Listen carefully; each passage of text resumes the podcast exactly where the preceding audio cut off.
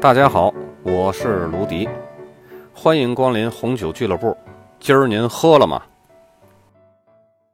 今天的专业课啊，咱们开始讲第三章：储存与试酒服务。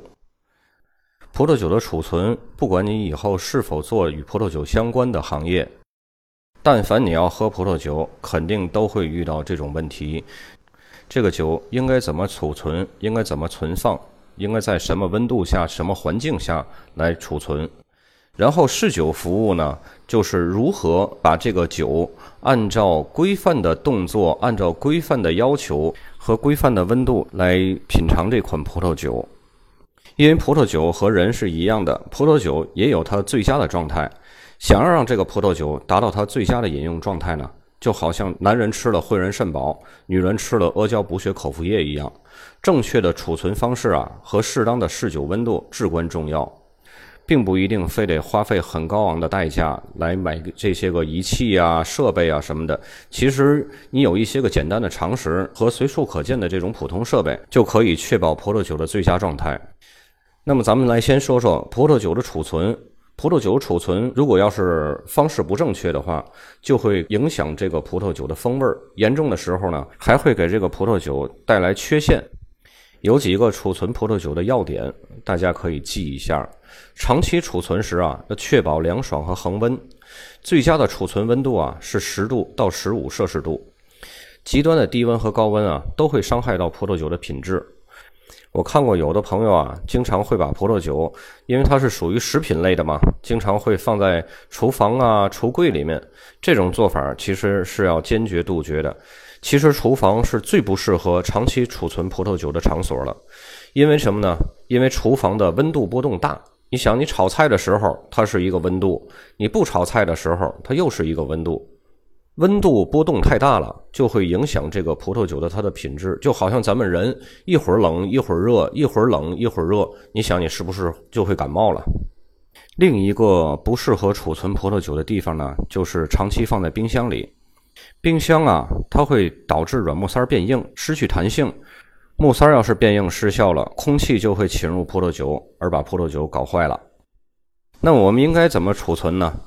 只要把这个葡萄酒平躺，确保这个木塞儿啊和葡萄酒液保持接触，这样就可以使木塞儿不至于变硬变干。当然，使用螺旋塞儿，就是那种铁盖螺旋塞儿的那种密封的葡萄酒，就可以竖直着放，这种不会有任何的风险，因为螺旋的塞儿密封性非常非常的好。当然，咱们有的人还会感觉这个螺旋塞儿，哎，看着没有木塞儿那种仪式感。其实螺旋塞儿的密封性要比木塞儿要好很多。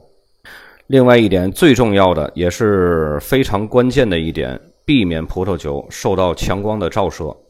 不管是人造光，就是咱们的灯泡啊，比较亮的那些个灯啊，或者是在太阳底下照射，这种照射都会给葡萄酒带来无法弥补的损伤。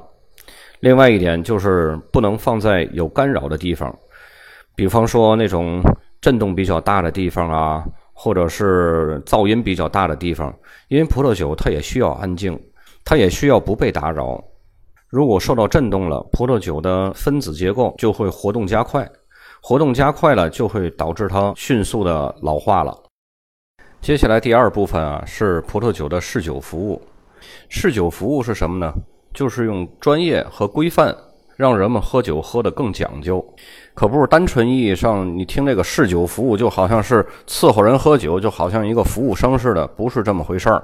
试酒服务首先你伺候的不是人，而是酒，你得让把酒伺候好了，他才会给你展现他的最佳的状态，让你喝起来更愉悦、更开心。我在文稿里边啊上传了一个表格，这个表格列举出来所有不同的酒款，它相对应的这种试饮温度就是饮用温度。为什么要按照这些个饮用温度来呃品尝呢？是因为在这种温度的条件下，该款酒它所产生的这个状态是最佳的。就好像你比方说你去踢一场球，然后不可能让你干了一天活累了吧唧的，然后让你去踢球去。肯定是精神最饱满的周末，然后早晨睡足了，洗洗涮涮，该吃早点的吃早点，然后一块约个地儿去踢球，那样你的精神状态是最利于踢球的。葡萄酒也是同样的道理，因为葡萄酒它也是有生命的。你比方说，这个如果红葡萄酒它过凉了，过凉的这个温度会怎么样呢？品尝起来啊，就会显得单薄了，而且特别涩口。如果温度太低了，那我们应该怎么样给它回暖呢？就应该是用那种比较温和的方法，就是用两个手托着这个杯底儿，然后用手温来给这个酒自然加温。千万不能用什么加热器啊，什么一系列的给它突如其来的加温，那样它会受不了的。就好像咱们人从一个特别凉的地儿，然后回来突然一下到一个特别热的地儿，或者从一个特别热的地儿突然一下到一个特别凉的地儿，那酒也会感冒的啊。通常这个红葡萄酒啊，温度还不能过高，如果超过了十八度，它还会失去这种新鲜度，你需要给它再冰一下。冰到适合的这个温度，它就又能恢复到一个平衡的一个最佳状态了。然后白葡萄酒、桃红葡萄酒和起泡酒呢，就需要冰桶和冷酒器了。应该将冰桶用等量的冰块和水，就是一比一的水和冰块，填充至四分之三。那为什么要在这个冰里边加水呢？因为啊，空气起到的是绝缘作用，在仅使用冰块的时候啊。酒瓶在部分冰块融化之前啊，降温很慢。水呢，作为一种导体，它能通过传递酒瓶的这种热量来融化冰块，同时又可以把冰块的温度传导到酒瓶，可以起到快速降温的作用。如果有准备考 WSET 的同学们，一定要记住各种葡萄酒的风格以及它的饮用温度。这个经常会出现在选择题或者是简答题的其中一个小题。接下来说一下这个玻璃器皿，也就是酒杯。每种杯子啊，都是为了突出某种葡萄酒的特征而设计的。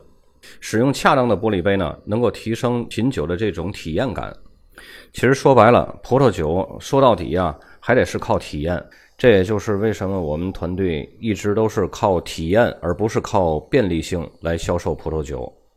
红葡萄酒啊，要使用大杯。为什么要用大杯呢？因为空气与葡萄酒的这个接触面比较大，葡萄酒的芳香和味道啊更容易散发出来。然后白葡萄酒和桃红葡萄酒呢，适合使用中等尺寸的玻璃杯。为什么呢？因为这样的清新的水果味儿就能够聚拢起来，直接可以达到这个杯子的顶部。然后起泡酒呢，就适合用这种长笛杯。这种形状的杯子呢，能让气泡啊经过较长时间才能够穿过酒液达到顶部爆开，有助于增强气泡的效果。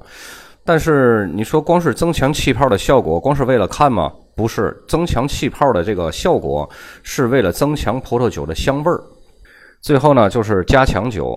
加强酒啊，由于酒精度数都偏高，通常呢就是使用这种小尺寸的玻璃杯。但是这个玻璃杯也得足够大，因为加强酒它也需要这个摇晃啊、晃杯啊、闻香啊这种品酒的这种步骤。接下来咱们说一下如何开启一瓶静止葡萄酒。静止葡萄酒就是不是起泡酒。先用海马刀的那个背面的小刀啊，沿这个瓶口下方切一圈，然后把切下来的锡纸帽给它去掉。然后用干布啊，把这个瓶口那块儿擦一下。为什么要擦一下呢？因为你切下来那个锡纸帽，它有可能会有残渣在上边。然后用海马刀轻轻的，并且干净的把木塞儿给拔出来，然后再用布将瓶口的内外侧都擦干净了。为什么要擦一下瓶口内外侧呢？因为有的这个软木塞儿啊，你拔出来的时候，它会有那种木渣会贴在这个瓶口的附近。再然后就是往杯中倒入少量的葡萄酒，检查葡萄酒的状态。如果状态没有问题，那就可以开始喝了。然后有的酒啊，它需要醒酒。什么样的酒需要醒酒呢？就是有大量沉淀物的葡萄酒就需要醒酒。那为什么会有这样的沉淀物呢？其实很多优质的葡萄酒在陈年的过程中都会形成这种沉淀物的。醒酒的目的除了去除沉淀，另外一个目的就是通过醒酒的过程，让葡萄酒跟氧气接触。当然，这个晃杯也可以达到同样的效果。有的时候，我们经常会看到，先把这个瓶子打开，让葡萄酒在瓶子里透透气。但是这样的做法是达不到葡萄酒和空气充分接触的效果，达不到醒酒的效果。那么，如何醒酒呢？接下来我把步骤给大家说一下。首先，从酒架上水平的移出这个酒瓶，然后开瓶的时候，还像刚才的开启一瓶静止葡萄酒是完全一样的步骤。接下来就是将酒瓶拿到灯光前面，慢慢的将葡萄酒倒入醒酒器，直到看见沉淀物到达瓶口为止。接下来呢，就是如何开启一瓶起泡酒，这个会在简答题出现一题，就是考起泡酒的那个简答题，会考到如何开起泡酒。分值应该是在两分到三分吧，这样子。因为起泡酒瓶内压力相当大，将起泡酒冰镇到适当的温度，不仅有助于增加口感，而且有助于降低气压。但即使经过冰镇啊，这个软木塞儿同样有喷出来的这种可能。所以开起泡酒的时候，一定要记着，不能对着人，更不能对着玻璃器皿这些个易碎的物品。先去掉金属箔，这个金属箔就是那层纸啊，然后再松开这个金属套丝。你们有没有注意过这个金属套丝它是缠了多少圈呢？一般这个金属套丝啊都是五圈半。松开这个金属丝啊，你就要按住这个软木塞了，然后握住软木塞儿，将瓶子啊倾斜三十度，用另外一只手握住这个瓶底儿。有一点非常要注意的就是转动瓶子，不要转动软木塞儿。因为你转动软木塞儿，你控制不好它，它随时会飞出来的。转动瓶子呢，你手握住软木塞儿，它不会突然间就弹出来。一边转动一边往外拔，慢慢的给它拔出瓶口就可以了。木塞儿拔出来的时候，瓶内释放气压的声音应该是轻轻的一声“噗”，而不是爆破的声音。刚刚这六个步骤一定要记清楚了，因为这个是必考题。然后我们来说一下如何保存已经打开瓶的葡萄酒，就是你头一天没有喝完，你想把它放着以后再喝。最简单的方法就是用它原来的那个木塞儿，然后再给它塞进去。塞进去以后呢，你就放在冰箱里。不过这种方法的话，最好也不要超过一天到两天，因为葡萄酒打开瓶以后啊，它就会进去氧气，氧气和葡萄酒呢就会出现氧化反应。时间久了呢，这个酒就会产生醋化的反应。当然还有两种方法，一种是真空法，一种是覆盖法。真空法呢，就是把这个呃酒瓶子里边的这些个空气给它抽出去。但是这种方法呢，不适合起泡酒，因为起泡你抽出去空气的同时，它里边的那个气泡也会同样的都被抽出去了。另外一种就是覆盖法，就是往瓶子里注入比氧气更重的气体。这种方法的话呢，咱们一般家庭都是很难达到的。所以这个知识点儿只需要了解就可以了。真正考试的时候也不会考到这两种方法。好了，今天这个葡萄酒的储存和试酒服务这个篇章呢，咱们就讲到这里。下周二的专业课呢，咱们会讲到第四章葡萄藤。咱们下期再见。